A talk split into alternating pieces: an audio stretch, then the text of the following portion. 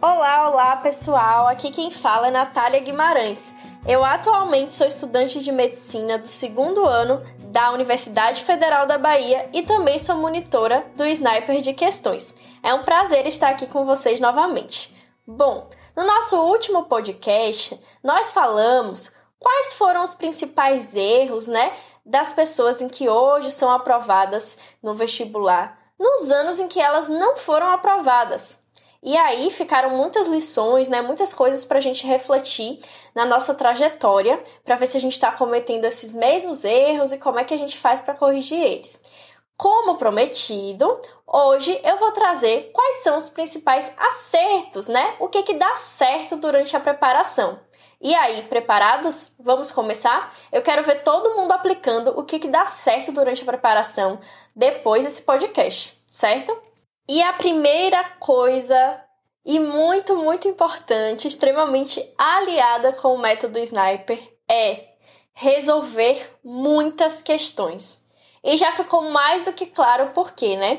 Resolver questões é uma forma ativa de estudo em que a gente se testa se a gente realmente aprendeu aquele conhecimento. Resolvendo questões, a gente pode encontrar lacunas no nosso conhecimento. Então, a gente estudou um assunto, a gente acha que sabe, mas tem detalhes, tem coisas dentro desse assunto que a gente não aprendeu muito bem ou que a gente esqueceu. E aí a questão coloca isso em prova, coloca isso em teste e nos permite encontrar essas lacunas para que a gente possa sanar elas. O terceiro ponto de resolver muitas questões é o que? Você está sempre em contato com os assuntos. Então, por exemplo, se eu resolvo um simulado todo final de semana, eu estou me colocando em contato com o mesmo assunto diversas vezes, né? O que vai me fazer fixar mais esse assunto. Então, assim, o benefício de fazer questões, eu poderia ficar aqui até amanhã falando para vocês, dá até para ser um tema de um outro podcast. É, mas o que eu quero que vocês tenham em mente é que o primeiro ponto do que dá certo durante a preparação é resolver muitas questões, ok? Vamos para o segundo ponto do que dá certo durante a nossa preparação: fazer provas antigas. Provas antigas são fundamentais. E aqui eu não falo provas antigas, ah, um simulado antigo. Não, eu tô falando de provas antigas da banca que você quer, do vestibular que você quer. Por quê? Porque fazer provas antigas nos coloca em contato direto com a linguagem da nossa banca, a forma de cobrar da nossa banca, né? Nos coloca em contato com os assuntos, como eu falei até na dica 1, a gente está sempre fazendo provas, né? Provas antigas. Nós vamos ver o mesmo assunto várias vezes. Então, assim, eu pego uma prova do Enem hoje, caiu mecânica. Depois, é, na semana que vem, eu pego uma outra prova do Enem de 2018, caiu mecânica. Depois, na outra semana, eu vou pegar uma prova, caiu mecânica. Então, eu me coloquei em contato com mecânica três vezes só por estar resolvendo provas antigas. Porém, tem um ponto aí. Nós temos que fazer as provas antigas numa medida em que a gente consiga corrigir elas. Não adianta fazer um simulado, pegar uma prova para simular toda semana se eu não conseguir corrigir bem essas questões. Então sempre me perguntam: "Ah, o quanto de prova antiga que eu devo fazer?" O quanto que você corrigir bem. Então, uma prova por semana você tem tempo para corrigir? Ah, tenho, Nath, dá para corrigir. Então faz uma prova por semana. Ah, não tenho como corrigir. Eu sinto que eu faço a prova, só que aí depois eu não tenho tempo para corrigir. Então você pode fazer meia prova por semana, certo? E aí, as provas antigas, elas vão estar tá alinhadas também às fases que a gente aprende lá no método Sniper, né? Na fase 1, a gente pode fazer só simulados, um pouco no ritmo mais devagar. Na fase 2, a gente já pode incluir as provas antigas, né? Dentro dos horários da matéria, por exemplo. Então, quando eu vou estudar biologia, eu incluo ali uma prova de biologia, quando eu vou estudar gramática e é, português, né? Eu incluo ali uma prova antiga de português. E também na fase 3 a gente pode incluir provas antigas, né, inteiras, é, todos os dias até, ou dia sim, dia não. E aí vai depender.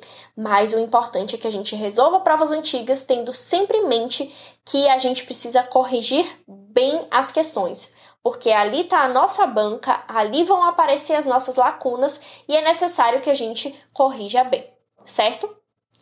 vamos ao terceiro ponto do que dá certo para nossa preparação. É assistir às aulas ativamente. E aí me perguntam, né? O que, que é assistir às aulas ativamente, Nath? Assistir às aulas ativamente é você realmente prestar atenção no que o professor está falando e problematizar aquilo que ele está explicando. Então, uma coisa que eu gostava sempre de fazer era me perguntar durante as aulas como aquilo que o professor estava dando poderia ser cobrado no vestibular. E aí isso a gente vê, claro, por meio das questões. Mas se a gente faz esse tipo de pergunta durante as aulas, a probabilidade da gente assimilar aquela aula é muito maior, porque a gente está se questionando, a gente está perguntando. Outra coisa que eu recomendo muito é Pergunta ao professor, tira dúvidas. Se ele não conseguir tirar durante a aula, tira no final. Não abaixa a cabeça e fica perdendo muito tempo com as anotações, porque aí você perde a explicação do professor. Uma vez que a gente se propõe a assistir a aula, seja no cursinho online, seja no cursinho presencial, o ideal é que a gente assista essas aulas de forma ativa. Então, anotando só o que é necessário, como uma forma de manter o foco, prestando bastante atenção no professor e problematizando, que é o que eu falei. Como isso pode ser cobrado? Será que eu já vi alguma questão disso? Poxa, se o professor não fizer uma questão, eu vou perguntar para ele no final como é que isso é cobrado, para ele me dar umas dicas, talvez uns macetes. E aí, quando eu for fazer meus exercícios, eu já vou ter esses macetes em mente, certo? Então, é uma dica aí e que dá certo durante a preparação. Vamos ao quarto ponto, que é saber dizer não àquilo que não é necessário à aprovação. Então, muita gente acaba sofrendo com um problema que é querer ajudar todos ao mesmo tempo, agradar todos ao mesmo tempo, e aí acaba se prejudicando no sentido de que tem muitas tarefas durante a semana para fazer e não consegue dar conta dos estudos. É claro que a gente precisa de um tempo de descanso, a gente precisa de um tempo com a família, até para render melhor nos estudos. Mas a gente não precisa, por exemplo, ir para todos os aniversários de todos os colegas que nos chamarem, e para todas as festas que nos chamarem, né? fazer todos os trabalhos ou é, tarefas que nos pedirem, né? A gente precisa organizar de forma que a gente saiba dizer sim àquilo que é essencial e que a gente saiba dizer não àquilo que não vai levar tanto a nossa aprovação, ou saber dizer não a algo que te pedem, mas que você está numa semana muito atarefada, com muitas coisas para corrigir, muita prova antiga para fazer, e aí você diz não e numa outra oportunidade você ajuda essa pessoa.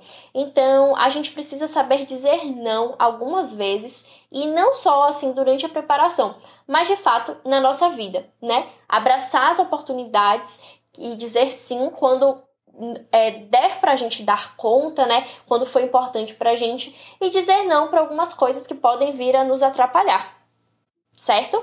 Vamos ao quinto ponto, que é questionar a tal fórmula secreta dos cursos e dos cursinhos, né? Porque se fosse tão eficaz esse método pronto, de que você precisa ver teoria, teoria, teoria e fazer 100 questões de cada assunto, será que apenas 3% às vezes de uma turma muito grande chega a passar? Se esse método fosse esse método pronto, né, ele realmente fosse eficaz, será que mais gente não seria aprovada, né? Porque é tão pouco para esse método pronto. Então, algo que eu vejo que meus amigos que foram aprovados em grandes vestibulares e a gente conversando, algo em comum entre a gente é que a gente foi aprovado no momento que a gente começou a questionar essa fórmula pronta de como a gente deve estudar e começou a adaptar isso para a forma que a gente estuda, para a forma que a gente aprende. E também é isso que o método Sniper propõe, né? O método Sniper propõe que a gente estude de uma forma que seja adequada à nossa rotina, à nossa forma de aprender e que é uma forma também mais rápida de chegar à aprovação. Então, é sempre legal a gente questionar, né? Quando venderem fórmulas secretas pra gente, ou método pronto nos cursos, cursinhos, né? É, ah, estudem toda a teoria, é, façam 100 questões, nosso livro tem 100 questões. Sempre questionem isso, certo? Será que eu preciso realmente seguir essa fórmula secreta? Será que essa fórmula secreta não vai me levar a um nível de exaustão? Que possa até me prejudicar, enfim, independente da forma que você decide estudar, sempre esteja questionando ela, né, para saber se tem algo que você pode adaptar para você. Então, pessoal, eu espero que vocês estejam acompanhando até aqui, que vocês estejam entendendo, que estejam gostando, se identificando com algumas coisas que vocês precisam implantar nos seus estudos. E a gente vai continuando. O próximo ponto é fundamental, assim, eu diria que ele foi a chave da minha aprovação. E ele eu aprendi com o método Sniper, que foi não ter medo de errar. Nossa, tem muita gente que eu conheço que sabe tudo de teoria, mas chega na prova e não consegue bem. Por quê? Porque não pratica muito, não faz muitos exercícios, não faz provas antigas, porque essa pessoa tem medo de errar. Porque o erro, ele dói. Corrigir leva tempo. O erro te põe de cara com suas dificuldades, com, com a, as coisas que você precisa aprender ainda, que você não está muito bem. Mas assim, a gente precisa entender que o erro, ele leva ao aperfeiçoamento. Que o erro de agora é a oportunidade de vocês acertarem no dia da prova. Então, assim, a gente tem que ser amigo dos nossos erros. E de uma vez por todas, a gente precisa entender que errar é normal e que é necessário. A gente só consegue se aperfeiçoar errando, errando, errando, errando muito, tá? Então, assim, entender que errar é normal e não ter medo de errar nos coloca no caminho certo, porque uma vez que eu não tenho medo de errar, eu vou fazer várias questões, porque eu não tenho medo de errar, sabe? Então, eu ouço muitos alunos falando que, nossa, sabe tudo de teoria, mas chega na prova tem problema na hora de praticar. E normalmente pode ser medo de enfrentar os erros, sabe? Então, pessoal, próximo ponto é um ponto que é óbvio, mas que às vezes a gente se esquece porque a gente entra num ritmo frenético de estudo e que a gente para para esquecer que qualidade de estudos é melhor que quantidade de estudos. Então, assim, se a gente está esgotado, para, descansa, tira o final de semana para não fazer nada. Verifique sempre se você está estudando com qualidade, porque senão a gente acaba tendo que estudar duas vezes.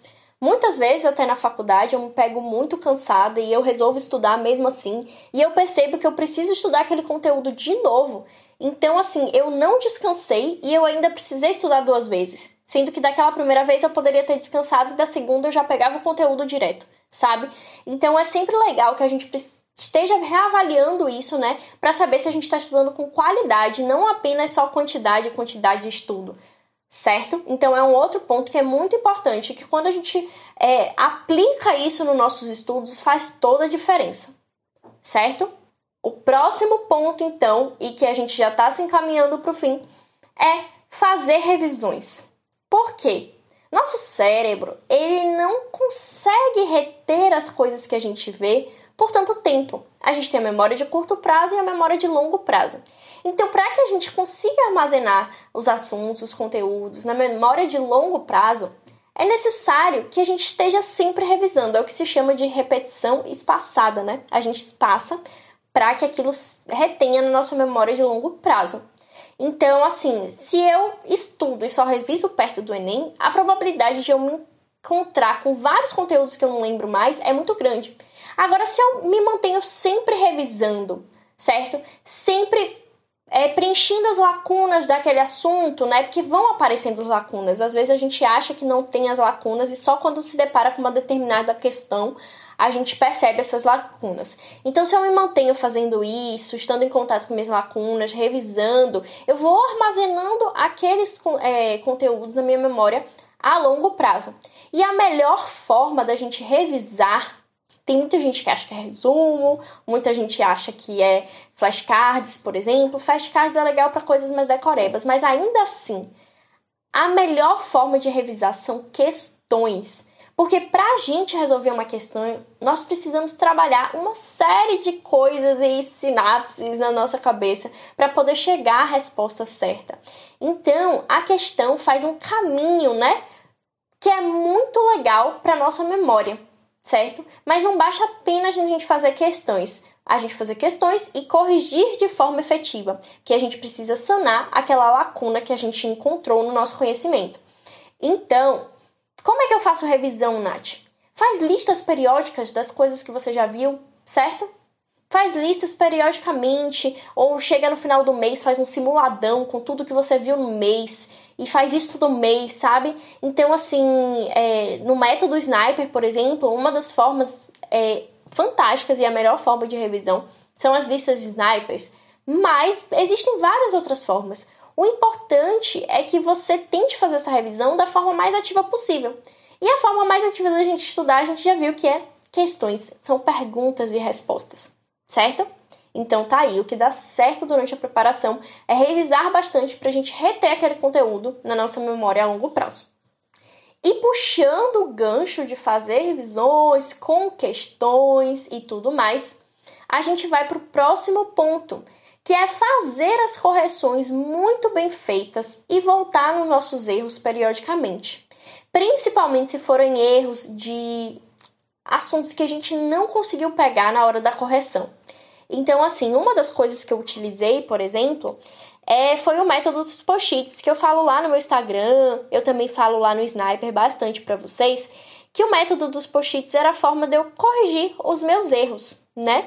Então, eu fazia correções muito bem feitas, eu identificava o assunto da questão que eu tinha errado, eu ia na lacuna do conhecimento por uma apostila e eu via lá o que eu precisava saber para poder acertar essa questão e colocava lá de uma forma bem breve, com minhas palavras mesmo, no meu post-it. E depois eu revisava esses erros periodicamente, certo? Então, todo meu domingo eu ia lá e eu revisava os meus erros das questões. Então, assim, o legal é que a gente faça esses post-its, né? E a gente revise aqueles que a gente não conseguiu fixar muito bem. Porque se eu voltei na lacuna e eu reviso uma vez, por exemplo, algo que eu já entendi, eu consigo fixar aquilo. Mas se eu fui lá, errei a questão, eu fui na lacuna, mas ainda assim não ficou muito legal, eu não entendi muito bem, eu até consegui resolver, mas ainda estou na dúvida. É legal que a gente revise aquilo mais vezes, certo? Porque foi algo que a gente achou difícil, foi algo que a gente achou ali trabalhoso e que a gente não pegou de cara.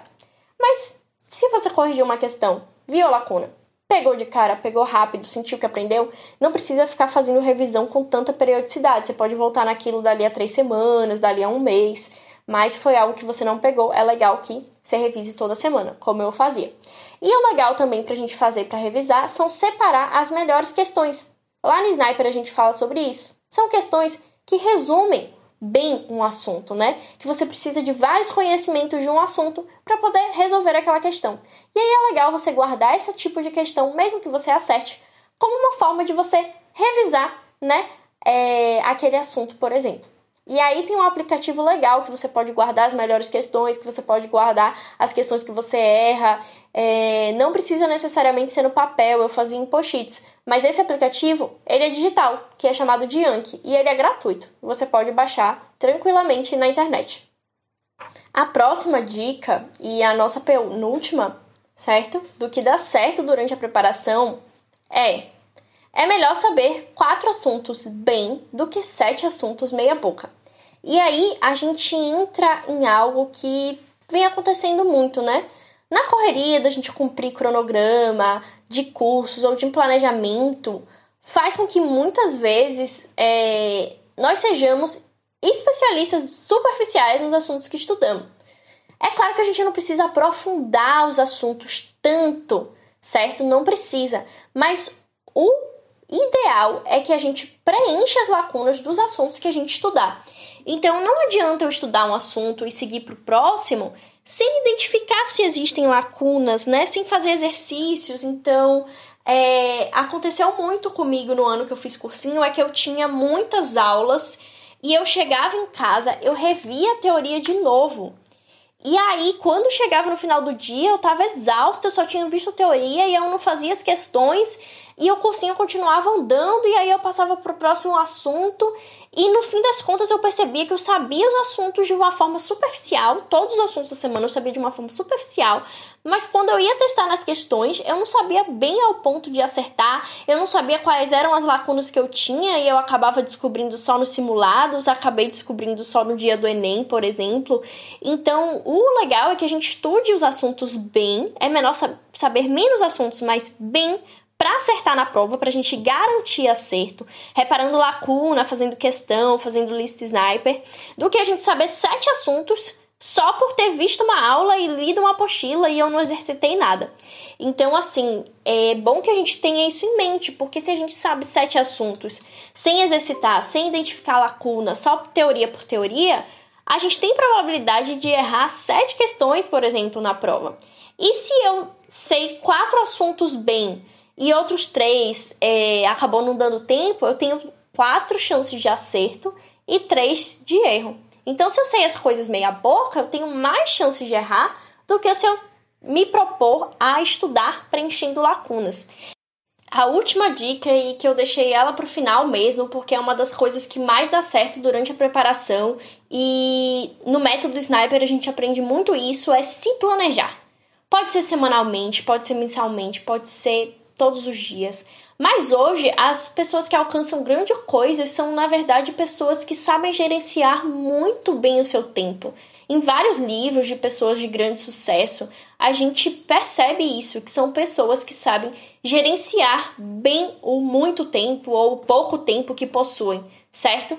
Então, a forma de você se planejar, se vai ser semanalmente, mensalmente, vai depender muito de você e da forma que você se adapta. Mas planejar o que, que você vai fazer, é, o que, que você vai estudar, certo? Quando você vai começar a estudar uma matéria e quando você vai acabar de estudar uma matéria. Isso é fundamental. Quando você vai começar a fazer provas antigas, no seu dia, faz um quadro horário. Qual é a hora que você vai pegar a teoria? Qual é a hora que você vai pegar o exercício? Não coloca muita teoria. A gente sempre tem que pensar que questões são superiores para a gente memorizar né, bem o conteúdo, aprender bem o conteúdo do que a teoria. Claro que se a gente está começando do zero, né, a gente precisa de um tempo de teoria suficiente para aprender os conteúdos. Mas a gente tem que pensar que isso não pode ser prioridade em relação a essas questões. A gente tem que equilibrar bem para que a gente possa ver teoria e fazer questão. Então, assim, se planejar é fundamental, é uma das coisas mais importantes e que a gente percebe que é um padrão nas pessoas que foram aprovadas, sabe? Elas se planejaram, elas pegaram provas, elas colocaram como meta, eu vou resolver tantas provas, ou então elas seguiram até o planejamento de um cursinho, claro que se adaptando a elas, mas elas seguiram, poxa, eu vou fazer simulado, tal dia eu vou fazer questão, tal dia eu vou estudar cada matéria, eu quero chegar em setembro e já ter resolvido 10 anos de Enem. Então, assim, planejamento, gente, planejamento é uma coisa que dá muito certo durante a preparação. E eu deixei pro final realmente para essa mensagem ficar marcada na cabeça de vocês. Então, nosso podcast termina aqui. Eu espero que vocês tenham gostado dessas dicas do que dá certo durante a preparação, que é um contraponto com o último podcast que do que dá errado durante a preparação, que se você não ouviu ainda, você pode voltar lá e ouvir, OK? E é isso, eu espero que vocês tenham gostado, que vocês possam aplicar essas dicas, que vocês possam aplicar e também é, fazer esse acerto, né, do que dá certo durante a preparação de vocês. E é isso, a gente se vê no próximo podcast. Tchau, tchau.